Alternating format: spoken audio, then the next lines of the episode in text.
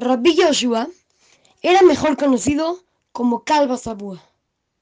Él era uno de los tres hombres más ricos de Jerusalén.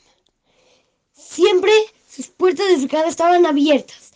El que quería entrar lo llamaba Calva Sabúa y le decía que pase y agarraba toda la comida que quería a su casa. Calva Sabúa tenía una hija que se llamaba Rachel. Rachel se había dado cuenta que Akiva, uno de los pastores que trabajaban para su papá, era un hombre especial. Así que decidió que se iba a casar con el joven Akiva. La sorpresa de Calva Sabúa fue enorme al escuchar que su excelente hija había decidido casarse con un humilde pastor.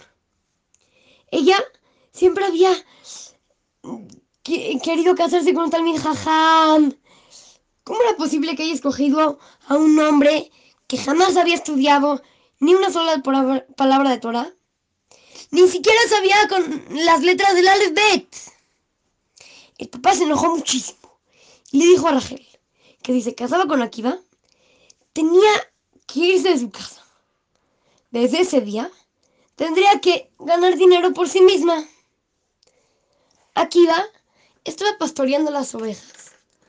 Sumido en pensamientos, estaba pensando así cosas.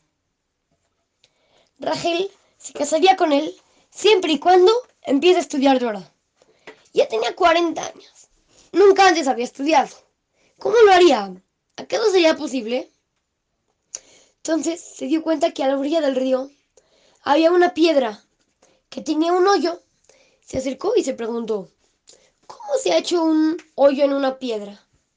Y se dio cuenta como unas pequeñitas gotas de agua caían una tras otra, una tras otra, y fueron rompiendo la piedra.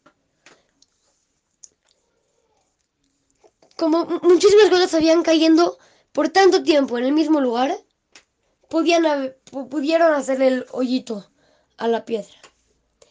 En ese momento pensó, si una gota pueden, si una gota de agua puede hacerle un hoyo a una piedra muy fuerte, entonces seguro que las palabras de la Torah van a poder penetrar en mi corazón.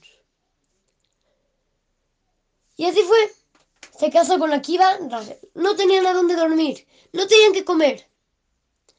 Se fueron a los montes del Galil. Así era un lugar arriba de Israel. Vivían en un granero, dormían en el piso y se cubrían con paja. Akiva se lamentaba. Decía, ¿cómo? ¿Cómo puede ser? Rachel estaba acostumbrada a los mejores lujos y todo, y ahora era pobre.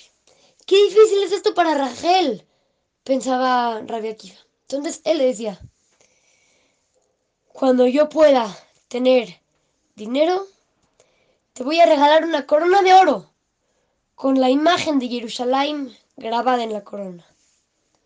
Rachel le contestaba, no te preocupes por mí, ve y estudia Torah. Así que iba a estudiar. Al principio iba a la escuela con, niños que apenas estaban aprendiendo a leer y ahí estaba Akiva así con la clase de los niños.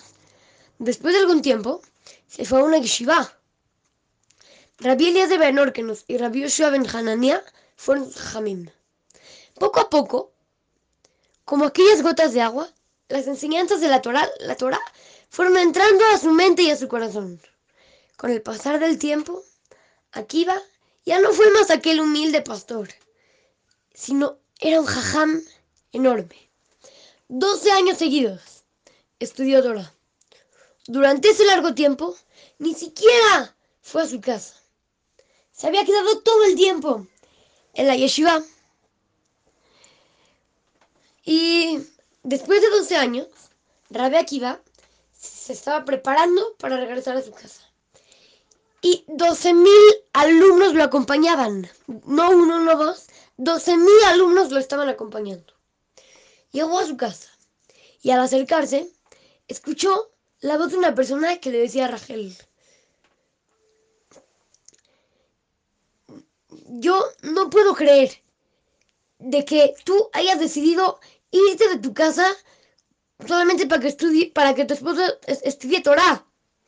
Y la mujer le contestó, yo soy feliz ya que mi esposo se está dedicando a estudiar Torah día y noche.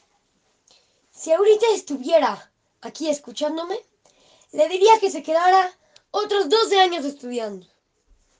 Rabbi Akiva no podía creer lo que estaba escuchando. ¡Qué grande era el amor a la Torah! Entonces, sin, sin ni siquiera tocar la puerta,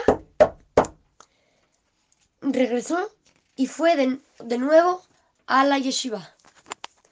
Así es que nos vemos en la parte 2. Su amigo Shimon Romano para Talmud Torah Montesinay. Nos vemos en la parte 2.